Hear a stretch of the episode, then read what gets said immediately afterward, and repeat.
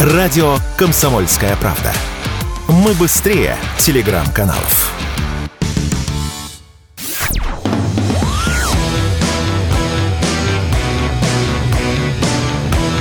«Война и мир» – программа, которая останавливает войны и добивается мира во всем мире. Прямой эфир радио «Комсомольская правда». Здесь Игорь Измаилов. Дмитрий Пучков, Гоблин, как всегда в этот час э, и день недели. Здесь тоже в прямом эфире. Дмитрий Ильич, приветствую вас. Как у вас дела? Что, на, на, на что внимание обращаете? Что новенького? Наблюдал э, саммит с э, странами Африки. По утру стоял в пробках по два часа проклял бы все, но раз дело полезное для государства, пришлось терпеть. О, интересно, кстати, то есть вы в каком-то смысле прочувствовали на себе все.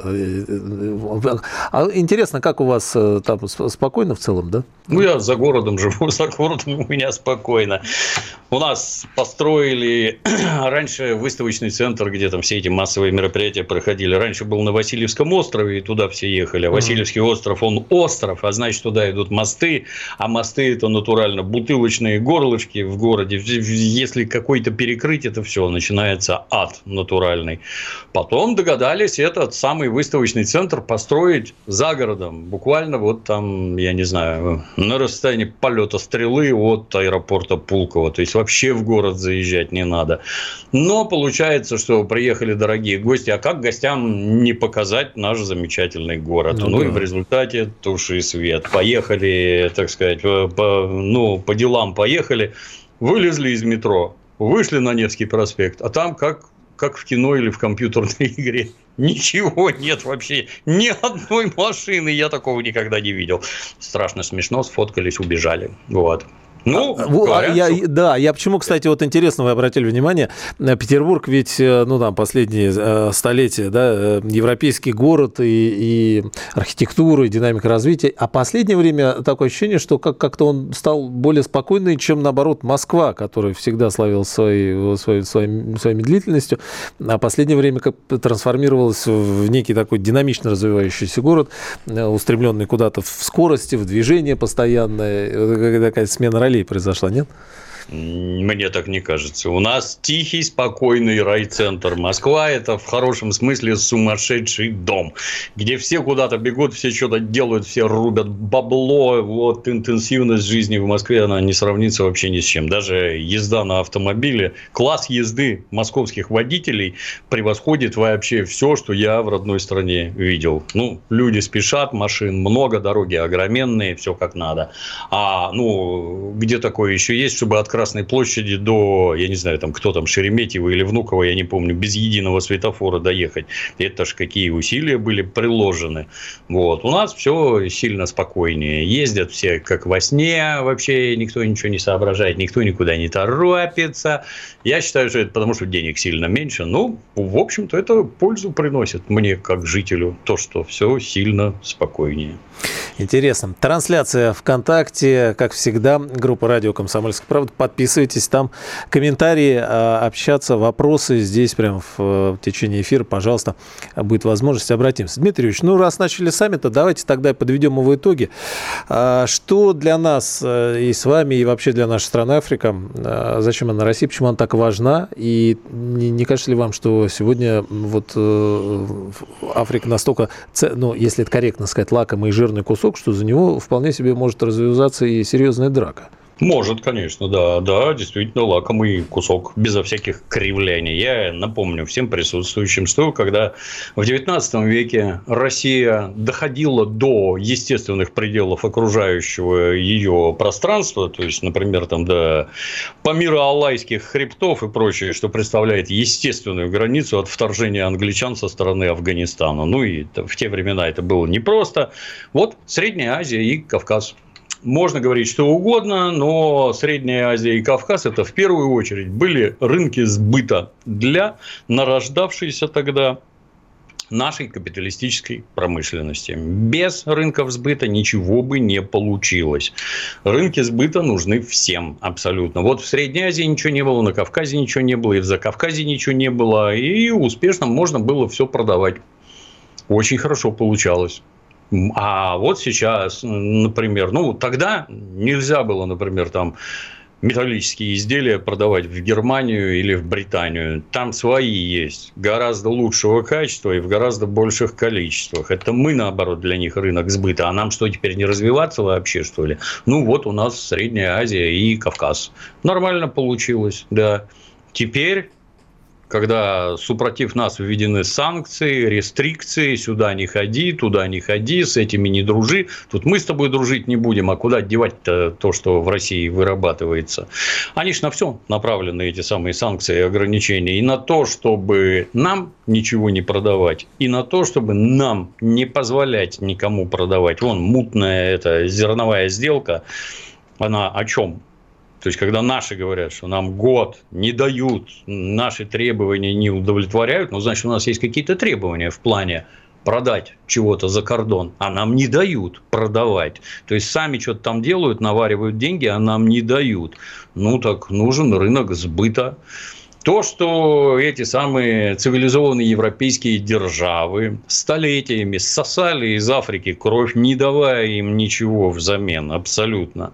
Ну, нам это тоже на руку. Сначала дедушка Ленин их колони... систему колониальную изрядно пошатнул и, можно сказать, обрушил. Дальше Советский Союз помогал изо всех сил. Ну, они хитрые. То есть, тут надо понимать, что главная отличительная особенность, с моей точки зрения, западных стран от нас – это, в первую очередь, элиты, которые они умеют выращивать на протяжении столетий тоже. Самое главное – это хищная, злобная, агрессивная, очень хорошо образованная элита, которая видит перед собой задачи по грабежу окружающего мира и успешно этим занимается, передавая свои навыки и умения из поколения в поколение. Элита, У нас такого... элита ням-ням такая. Да, у нас такого нет. К сожалению, не к сожалению. Ну, вот в 20 веке у нас там раз, два, дважды сменился общественный строй, и, в общем-то, элиты тоже сменились. Кто приходит на смену? Ну, наверное, не совсем те люди, которых нам бы как стране хотелось. Поэтому какие-то судорожные телодвижения, полная смена политического курса, это никакой пользы не несет. А у этих все как положено. Они заточены под грабеж колонии. Они их грабят благополучно вот они ушли оттуда, ну, в том смысле, в каком они там были в 19 веке, в 20-м поменялось. Ну, они по-другому действуют, да. Хочешь учиться, там, ты африканец, да, хочешь учиться, добро пожаловать в Сорбонну. В Сорбонне мы тебя научим чему угодно. Там, кроме обучения, с тобой будут работать наши специальные службы, наши военные, все остальные. И ты домой поедешь вот готовым агентом влияния. Посмотри, как у нас хорошо. Это же потому, что у нас демократия, понимаешь? Не потому, что мы 500 лет грабим весь земной шар, а потому, что у нас демократия. И вот мозги уже глядишь на бикрень, товарищ вернулся к тебе домой и начинает рассказывать про демократию. Вместо того, чтобы добиваться от них, а что вы, вот столько сотен лет вы у нас тут сидите, а почему вы не построили ПТУ для африканцев? Почему не построили техникумы, институты, университеты? Да, Сорбонна – это прекрасно, но нам надо все свое, абсолютно все свое. Свои железные дороги, автомобильные дороги, вузы, заводы, рудники. Не, не, не, не надо, не надо. Это знаете, как вот в Африке выращивают кофе? А обжаривают кофе строго в Европе. И только после этого он начинает стоить нормальных денег. А вот то, что ты там с кустов натряс, да фигня полная, копейки. Те эти кричат, дайте нам, нам обжаривать. Не-не-не-не, вы обжаривать не умеете, не будете. Это, это все строго для нас. И вот такими достаточно нехитрыми действиями это новый, так сказать, колониализм, новая его версия, новая разновидность. А деньги продолжают высасывать. Ну и тут вот приходят коммунистический Китай и капиталистическая Россия. Но для них, для африканцев, капиталистическая Россия – это в первую очередь продолжатель дела СССР. СССР боролся против колониализма, помогал изо всех сил. И при этом, ну, знаете, вот в 90-е гражданам старательно заливали в головы помои. Вот посмотри, вот там какой-нибудь Анголе там дали 20 миллионов долларов, а она ничего не вернула. Ну, прекрасно, вы так здорово выдумываете, а а станки Советский Союз продавал, а машины, а самолеты. И еще, вы хотите сказать, за это не платили? Платили, еще как. А это все ложь, обман и провокация. И обращаю ваше внимание, что даже когда в 90-е годы у нас все было плохо, масса африканских государств нам просто помогала, хорошо к нам относилась и помогала. И даже сейчас это видно.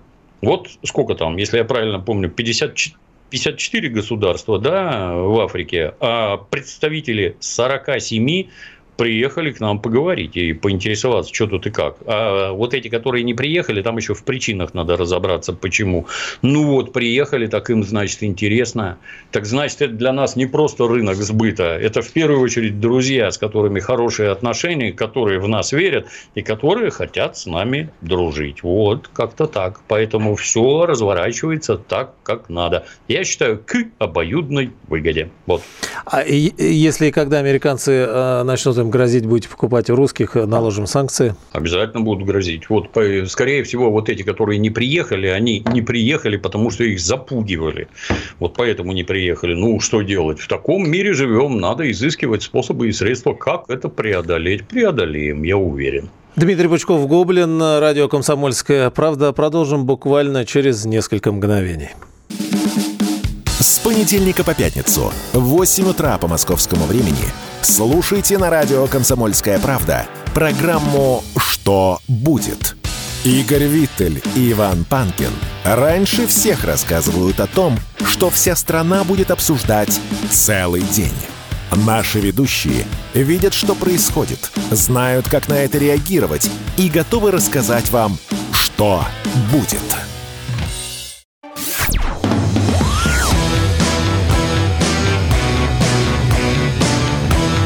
«Война и мир» – программа, которая останавливает войны и добивается мира во всем мире. Дмитрий Гоблин-Пучков э, с нами. Дмитрий еще пару минут в теме Африки, чтобы побыть. Что происходит э, в Нигере, а, о котором, в общем, в последнее время не особо чего и слышали. Зато как раз э, активизировалась история с ним именно в период саммита. А нынче вот стало известно, что он приостановил поставку золота и урана во Францию. А, ну, а, в общем, связи с Африки с Европой, со Францией приблизительно понятно, вы о них напомнили, да, такие односторонние удушающие. Но вот э, теперь вот и, и ответчик. Что это за история такая? Ну, никто не любит колониальные власти. Все все время хотят свободы, независимости, суверенитета. И я повторюсь, ладно бы они там что-то понастроили, какое-то благосостояние. Заводы, фабрики, дороги, порты, там, нефтеразработки, ресурсы полезные и прочее. Так ничего нет. Нигер он по-английски называется Найджер, не, не, не Нигер. Угу. Нет, наши все время любят на эту тему острить, он не так называется. Вот. Ну, богатейшая страна, гигантские нефтяные залежи, урановые рудники, нормально можно жить и работать. Да, только работать будете вы, а нормально жить будут во Франции. Вот и все. Нравится ли это кому-то? Конечно, нет. Ну, естественно, бывают военные перевороты. Там, кстати, интересно, говорят, этот генерал, который пришел к власти, да. говорят, он вообще православный, что уж. Необычно, супротив, так сказать, католической Франции. Ну, не нравится людям это. Какие приходят к власти? Ну, разные, по всей видимости. А, одни бывают профранцузские, а другие, например, могут быть прорусские. И ничего необычного в этом нет. Таких людей надо поддерживать. Так устроена жизнь. Интересно, а Россия ведь э, ну, долгое время шла на Запад, а потом вынуждена, хотела, не хотела, но начался бунт антизападный. Да? И причем мы сейчас этот бунт распространяем на всю планету. Ну, в принципе, то, о чем вы говорите, что все хотят свободы, суверенитет, чтобы их не доили, не обижали и спокойно могли развиваться вот, в многостороннем, а, многополярном мире, о чем мы говорим. С другой стороны, вот мы видим Китай, мы видим Запад, но вот как вам кажется, э, нет ли такого, что если там говорить о вопросе технологий, прогресса и движения вперед, то по-прежнему, по большому счету, этим занимается только Запад? Э, ну, Африка, понятно, да, мы довольно сильно отстали. Китай э, при всем экономическом фантастическом росте, но эм, тоже, наверное, до законодателя технологий пока не дотягивает. И как, как бы это все не было печально, но по-прежнему весь мир зависит от Запада именно в вопросе технологического развития.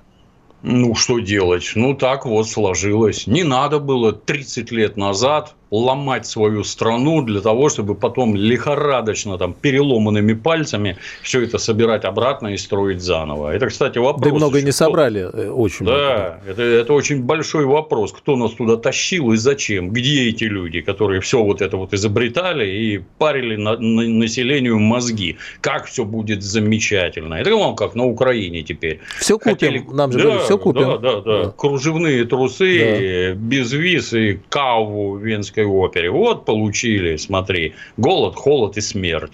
Слава богу, что здесь хоть как-то отдернулись, хоть что-то там принялись о чем-то думать. Ну, то, что технологии на Западе, так и капитализм на Западе, вы не поверите, оно так организовано изначально. Те люди, которые смотрят на Европу и говорят, вот как надо, они забывают, что Европа – это мега-аномалия, это абсолютно противоестественный ход событий. Это территория, очень плотно заселенная, которая ухитрилась, так сказать, вот в определенных аспектах рвануть, например, в морском и военно-морском деле. Там порох, пушки, корабли, все отлично. Есть такие, кстати, хорошие, хорошая книжка под названием ружья, микробы и сталь. Кто не читал, ну, там небольшого, конечно, это интеллектуального размаха гражданин, но некоторое представление о том, как это происходило, дает. В результате чего начали грабить весь глобус, весь глобус на протяжении полутысячи лет – огромные деньги стекались. Ну, вот как, например, в Испанию, когда были открыты серебряные и золотые рудники в Южной Америке. Чудовищные деньги затекали. Вот на эти деньги можно было делать вот все, что угодно. А когда гражданин Ермак покорял Сибирь, ну, извините, кроме меха животных там ничего не было. Нефть никто качать не умел, ее никто не покупал, полезные ископаемые не рыл, и у нас этот самый капитал вот так не образовывался. Ну, то же самое наблюдаем уже в других, так сказать, этих разновидностях сейчас. Вот Соединенные Штаты. Многие или люди хотят поехать и пожить в США? Да, очень многие. А там на границе. Жесточайший отбор. Ну, если ты закончил МГУ и у тебя докторская степень, добро пожаловать. Если ты дворник, до свидания. Тут мексиканцев он хватает, которые через границу там лезут незаконно. Можно отбирать лучших людей, прекра... талантливых, прекрасно обученных, которые будут работать на Пентагон. Все, все у них хорошо. Так поэтому так получается. Потому что хищническим способом накоплены капиталы, и теперь эти капиталы пущены в дело, и вот, вот так. А мы, вместо того, чтобы там лелеять и холить то, что делали предки, вместо этого все ломали, ломали старательно, уничтожали НИИ, уничтожали институты просто, ломали университеты, закрывали, приватизировали заводы. И вот теперь у разбитого корыта. Мама дорогая, надо срочно все исправлять. Ну, так нельзя, в общем-то. Вот такую элиту к руководству страной, ну, вообще подпускать нельзя на пушечный выстрел. Непонятно только, как это делать. Потому что, когда рассказывают про выборы из двух и более кандидатов, что мы, понимаешь, вот если мы выбирать начнем, то это основа всего. Вот демократия – это основа всего. Ну, знаете, я тут это два примера приведу. Если родственник заболел, и мне нужен врач, я вот вас спрошу, например, Игорь, у вас есть знакомые хирурги какие-нибудь в Москве, там врачи? Вы скажете, у самого нет, но есть знакомые, которые вот рекомендуют. Да, да, да, да, да и мы пойдем туда. Или сантехник, мне нужен толковый. Я тоже друзей спрошу, у вас там это квартиры, когда строили, кто-то остался. Да, вот, вот этот хороший. А почему он хороший? Ну, потому что вокруг было выявлено 10 плохих, а вот этот хороший и надежный. Так вот, демократия к этому никакого отношения не имеет вообще. И специалист-управленец – это точно такой же специалист, как хирург и сантехник.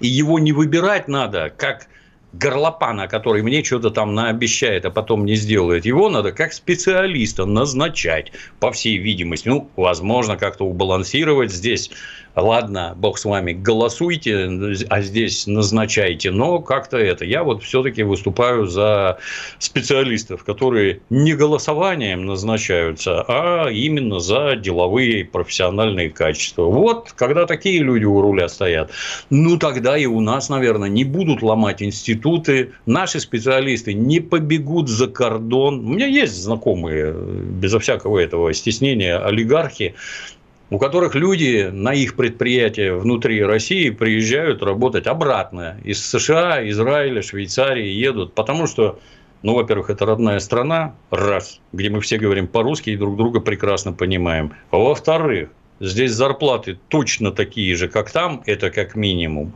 Условия для проживания сильно лучше, и если я, собственно, горю наукой, я хочу исследования производить, там что-то открывать, куда-то там что-то двигать, ну создайте мне условия. Это не так трудно. Построить мне домик, в котором буду жить я и моя семья. Поставьте рядом поликлинику, детский сад, школу, я не знаю, что там еще, аптеку, и все. Да никуда никто не поедет. Ну так этим же не занимались. Занимались только тем, что разваливали. Ну теперь неудивительно, что все технологии там, а тут ничего.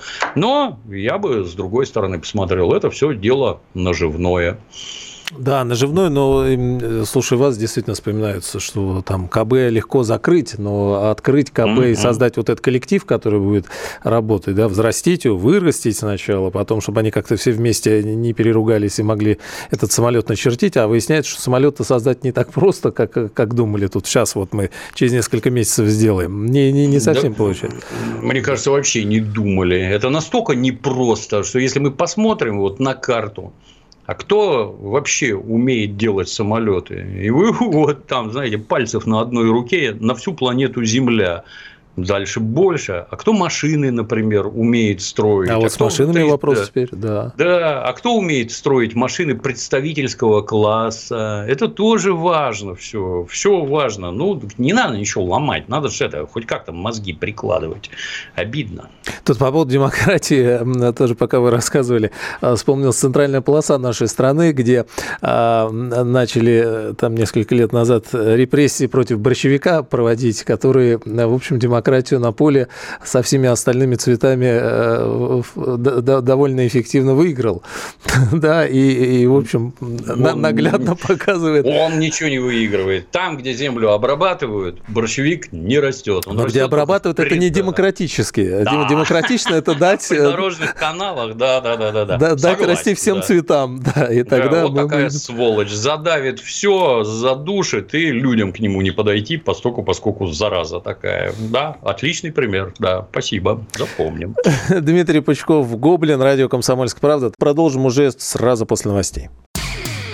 Александр Коц. Один из лучших военных корреспондентов не только в России, но и во всем мире. Он работал репортером во многих горячих точках. Чечня, Южная Осетия, Косово, Афганистан, Ливия, Сирия, Египет, Ирак, Украина – Каждый четверг в 7 часов вечера по московскому времени слушай на радио «Комсомольская правда» программу «КОЦ. Аналитика с именем».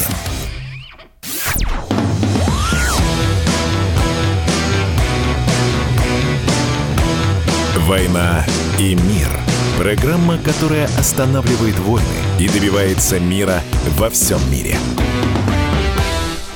Здесь Игорь Измайлов, Дмитрий Пучков-Гоблин. Мы сейчас продолжим.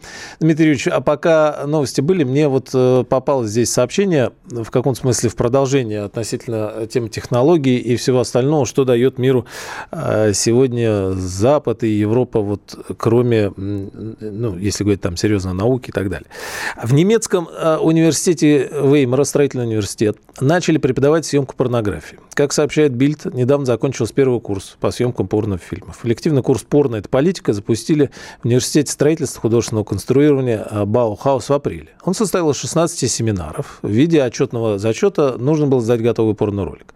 Но они тут рассказывают, как и что. Значит, там бакалавры и магистры участвуют и так далее. А, и три месяца вся эта история у них длится.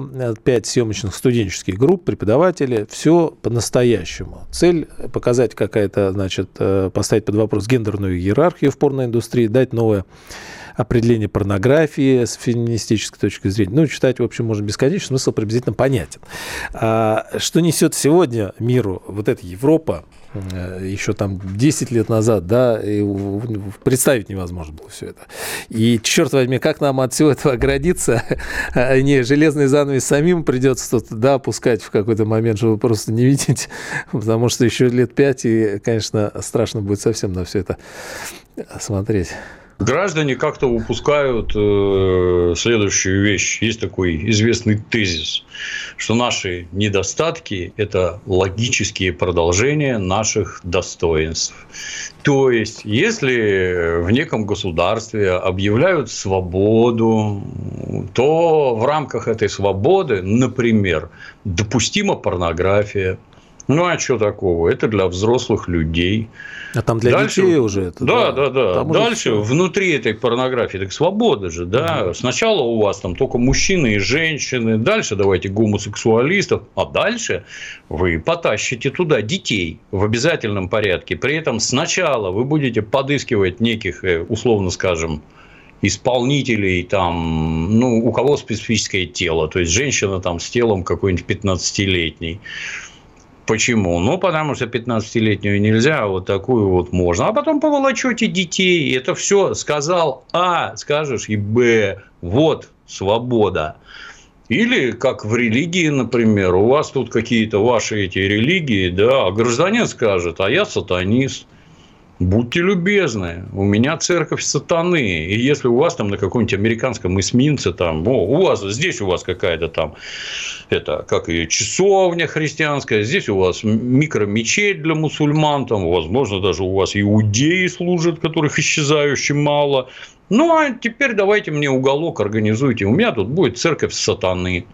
И, ну, сказал А, скажешь и Б. И вот эта вот бесконечная свода, а Здесь она все время... можно, а Коран, да, да, Библию, что да. хочешь, да. А она все время будет в это упираться. А что для меня загадка вообще? А, а это к чему вообще? А я хочу сжечь Коран, говорит некий гражданин Швеции. Да, но только в специально отведенном месте, вот с 16.00 до 16.30 жгите.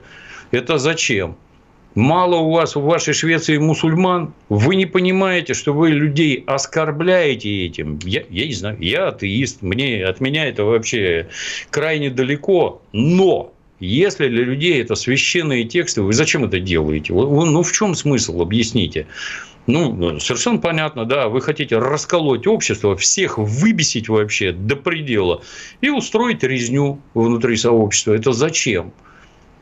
Если у вас подобные вещи делать можно, вы понимаете, к чему это приведет.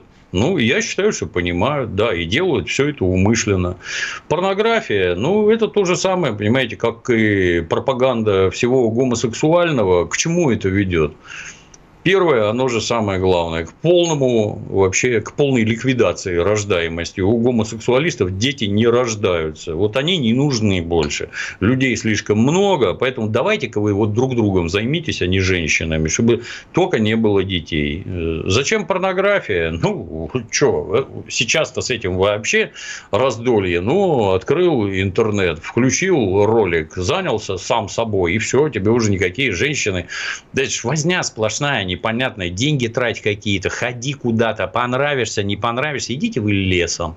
Ну, а для того, чтобы это продолжалось, ну, давайте придадим этому высоко художественные формы, давайте вот всех научим, давайте покажем, как надо, какое оборудование, какие сценарии, какие ракурсы и прочее, и прочее. Результатом-то что?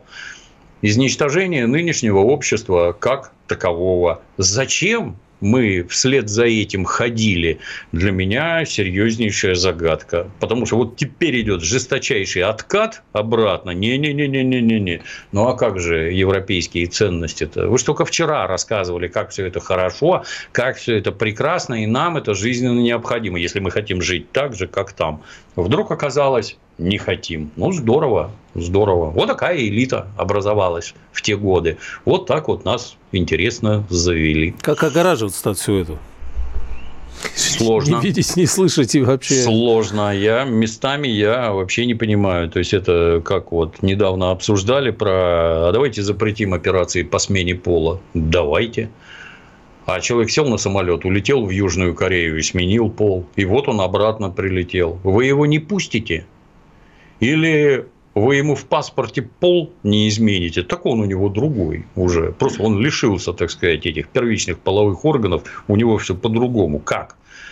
Ну, как это будет Интересный происходить? Вопрос, То, да. да, вот эти вот заявки, а мы сейчас вот тут, а мы вот сейчас. Ну, давайте, вы объясните в подробностях, как это происходить будет. Мы с интересом послушаем.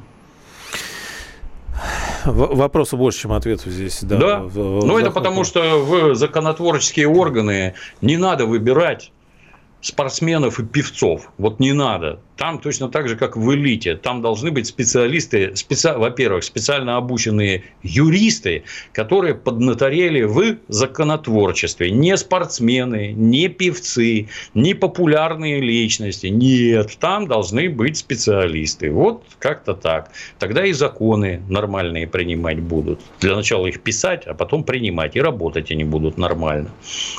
Если говорить о там, Соединенных Штатах, о Вашингтоне, а, ну вот я не знаю, это вопрос технологий, не технологий, но научились ли они хорошо оболванивать огромные массы людей, если мы вспоминаем там скачки на Майдане или да. другие страны. Вот э, мы, мы читаем сегодня Патрушева, который э, в Карелии говорит о том, что с Финляндией все очень плохо теперь, потому что, значит, там э, растут ультранационалистические, нацистские фактически э, организации антироссийского толка, вспоминающие о том, что когда-то были у них территории, и они хотят их теперь забрать.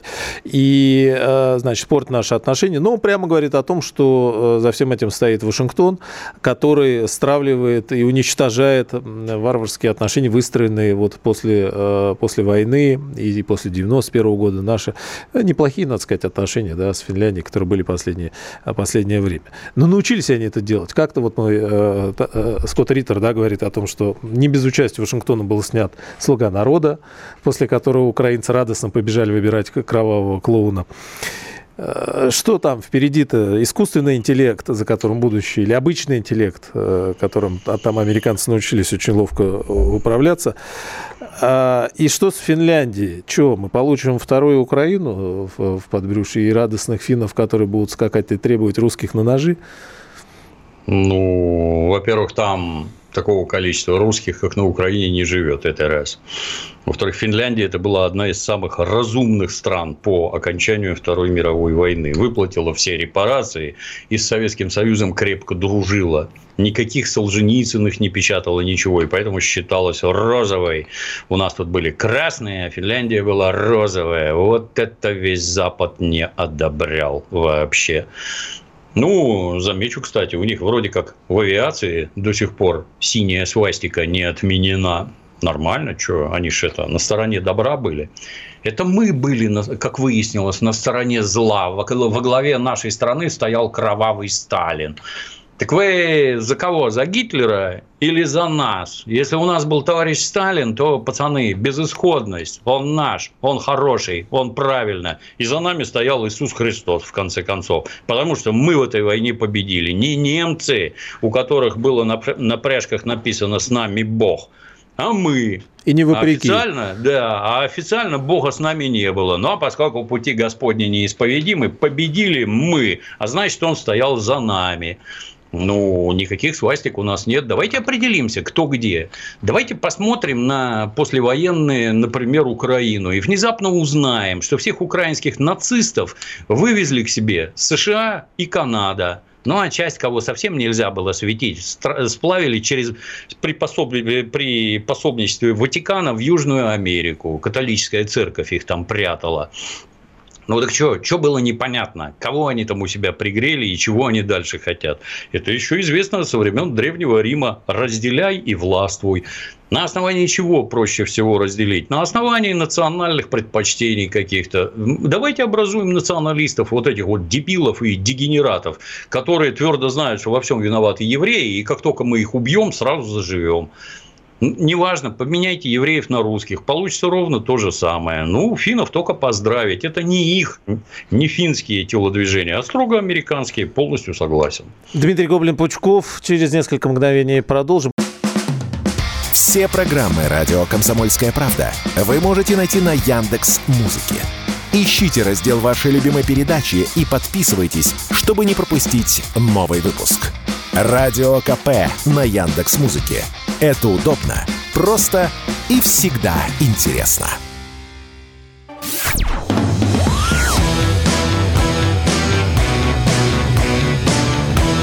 «Война и мир» – программа, которая останавливает войны и добивается мира во всем мире. Дмитрий чтобы закончить с, с Финляндией, в итоге что мы получим все-таки на, на нашей границе еще одно русофобское государство?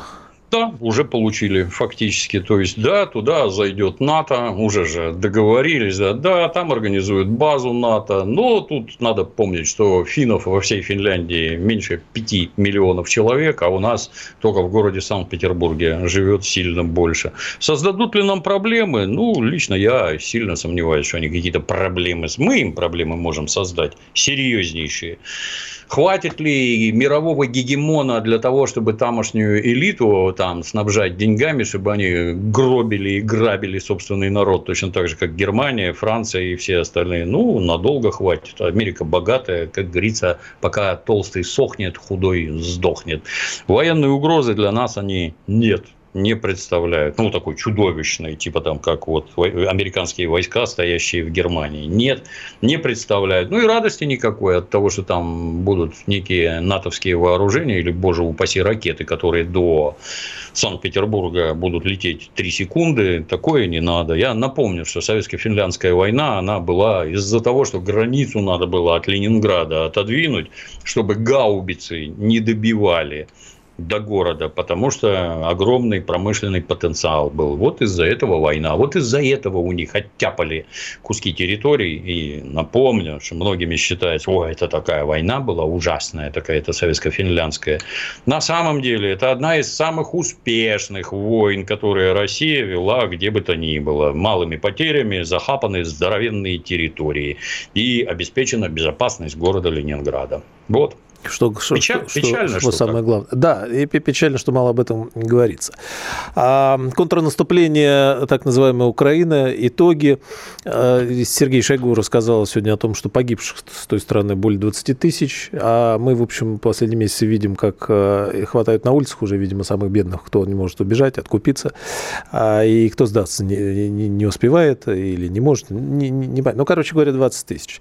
А, что они хотят, чего дальше? С другой стороны, мы видим радостно, что, значит, рой беспилотников, который прилетает в Москву-Сити, э, сшибает обшивку, да, там разлетаются документы, и э, в Киеве радостно потирают ручки, э, говоря о том, что вот уже, да, появился в сети мем, как сейчас говорят, ну вот, мы долетели до Москва-Сити, а вы теперь ждите, значит, ответки от России, которая сейчас разбомбит очередной склад там или еще что-то.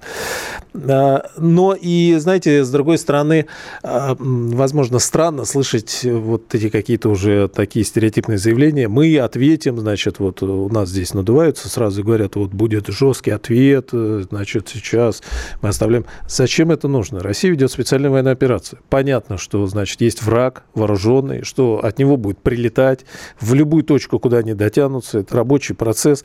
Вы, граждане, значит, у нас есть армия, которая работает, воюет. Вы или помогаете, или, ну, вы должны понимать, да, что, э, что это вот, ну, не, не игра, не, не курортный сезон. Да, может прилететь. Зачем каждый раз говорить, что мы ответим? Мы отвечаем. Каждый день армия работает тем, что она, она и отвечает, собственно, это. Для что меня надо? загадка. Для меня загадка. То, что контрнаступление слило, тут это взаимосвязано. С контрнаступлением не получилось ничего. То есть никаких мегапрорывов, никаких там это, углублений на российские территории. Ничего нет, не получилось ничего. Это при том, что НАТО, начиная с того, что ЦРУ заехала в здание СБУ в городе Киеве и возглавила это самое СБУ, они все работают под крышей ЦРУ и АНБ. Далее, 9 лет надрессировывали изо всех сил. Первонаперво снабжали оружием и боеприпасами. Девять лет накачивали страну оружием. Сотни тысяч человек личного состава инструктора НАТО подготовили по стандартам НАТО. И вот это, ну, я безо всяких этих кривляний скажу, да, действительно, армия Украины – это остатки советской армии, как, как и у нас, точно так же. Армия Украины – это самая сильная армия в Европе. Это мы фактически, потому что мы один народ, а не каких-то там полтора или два. Это мы, точно такие же свирепые, успешные в обороне, изобретательные в нападении. Вот, при этом обученные по стандартам НАТО и вооруженные странами НАТО. Ну и вот, с одной стороны НАТО, а с другой стороны российская армия. И как? Хочется задать вопрос. И как? А сколько вас в Артемовске перебили, благодаря не то 50 тысяч, не то что-то рядом. А сколько во время этого наступления, ну, я не слышал, что сказал Сергей Кожугетович, ну, а Владимир Владимирович сказал, что больше 26 тысяч. Это же чудовищные потери. И как? А никак вообще. Но раз ничего не получается... А сколько то... раненых? А сколько выехало за это время? Вот просто, на да, посмотреть, на полтора 5 года. Умножайте, на 5 сразу умножайте, раненые, покалеченные, это вот как раз и получится. Ну, хорошо, а для украинского режима э, информационная война, и, вот если внимательно на это дело смотреть, мне кажется, она для них важнее реальных каких-то побед и успехов, гораздо важнее. А поэтому ну, мало ли что вы вот тут вот мы не можем. Зато взорвали Крымский мост. Второй раз, обратите внимание, это безусловный успех. Ну, мало ли, что у нас там не получается. Зато мы в Москва-Сити запустили беспилотники. Там, кстати, отлично. Сколько там? 5.30 утра. Угу. Какая-то снимает на телефон какая-то мама с ребенком. Ой, ой, ребенок визит. Мама, давай уедем. Да, мы уезжаем отсюда и не будем здесь никогда. То есть, это люди, которые знают, что прилетит, стоят на месте и снимают. Вот прилетело, вот вам готовый пропагандистский ролик. Да, срочно уезжайте из Москвы, бросайте Россию, потому что здесь ужас, ужас творится. Ну, вот такая информационная борьба. Ну, что сказать, это это не военные действия вообще, никакого военного смысла не имеющие, но да, действительно, гадят людям в голову. Это работа для спецслужб. Спецслужбам нашим, ну, только пожелать успехов. Парни, все это зависит от вас. Выявлять всю эту сволочь, душить на корню. Ну, я бы тут тоже, знаете, в первую очередь не про злобные ответы говорил, а про то, что вскрыты сети украинских нацистов внутри Российской Федерации. Вот агентурные сети, вот возглавлял вот этот, вот направлял вот этот. Задания получают такие, такие, деньги получают такие. Дорогие соотечественники, если вам придет в голову заняться чем-то подобным, 20 лет тюрьмы, приготовьтесь, вас ждет. За поджог шкафа, какого-нибудь железнодорожного релейного за запуск дрона, а если при этом погибли люди, вас публично повесят. Я считаю, за терроризм давным-давно пора вернуть смертную казнь. То есть, если ты, гадина такая, берешь на себя, так сказать, ну, я не знаю, ответственностью не назовешь, если ты считаешь, что ты можешь отнимать жизни невинных людей, а это невинные люди, Будь уверен, государевы люди отнимут жизнь у тебя, безо всяких разговоров. И вернул бы еще в догонку. Если твои мама, папа знают, родные, близкие, чем ты занимался, что ты там готовил, если следствие это установит, ответите и вы за своего да, террориста-родственничка. Только так и никак по-другому. Да, времена не, не, не демократические, как вы говорите. Да, а при этом, ну, а что там, что там кому-то объявлять, я не понимаю. Зачем какие-то будут, будет ответ, и так понятно, Вот депутат будет. Госдумы Михаил Шеремет э, заявил, что киевский режим ответит за атаку беспилотников. Ну, ну вот, что, как как, надо ответить? Ну, наверное, он для своих избирателей это говорит. Они сразу поймут, какой он серьезный мужчина. Только он сказал, и сразу все ответили. Я понимаю это только так. Дмитрий еще у нас э, сколько, пару минут остается. А, вот эта история в понедельник э, шокирующая. Казалось, что ну, в последнее время много сериалов снимают, которые, э, мягко говоря, да, дают чем-то нездоровым, и кажется, что, ну, может быть, и не, не стоит. Зачем это все общество? И тут мы просыпаемся в понедельник и узнаем, что какой-то маньяк в Челябинской области держал девушку 14 лет дома, в заточении, насиловал, грозил убийством, другую расчленил. То есть вот, вот все прям, пожалуйста, еще 10 сериалов можно снять снять. А, это что? Это исключение из правил? Это какая-то тенденция? Это то, что мы атомизировались и не, не знаем, что у соседа, и нам это не очень интересно? Маньяки есть везде. Это неизбежно, так сказать. Чикатило был советским человеком на всякий случай. Возможно, состоял в КПСС. Я не интересовался, но не могу исключить. Вроде как учителем был, да, и никто ничего прознать не мог. Ключевое в этом деле, весь э, розыск работает исключительно с агентурным аппаратом среди уголовников.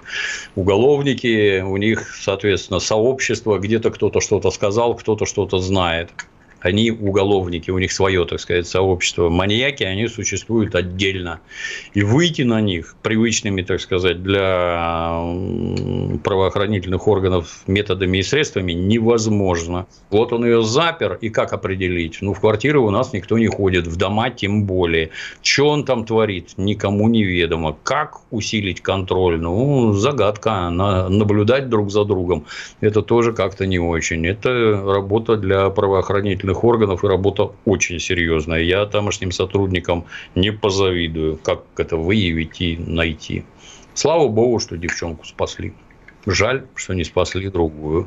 Ну да, и, тоже, конечно, не, не, непонятно, да, что делать в этой ситуации. Ну, я бы это вдогонку сказал. Никакие mm-hmm. сериалы про это снимать не надо. Только, вот. так сказать, разоблачительные с точки зрения, как работает следствие, как эту тварь нашли и как, что с ним в итоге стало. Вот это мне было бы интересно. А снимать сериалы там про Ганнибалов, лекторов нет.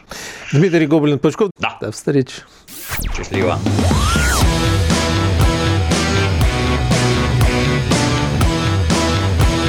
«Война и мир».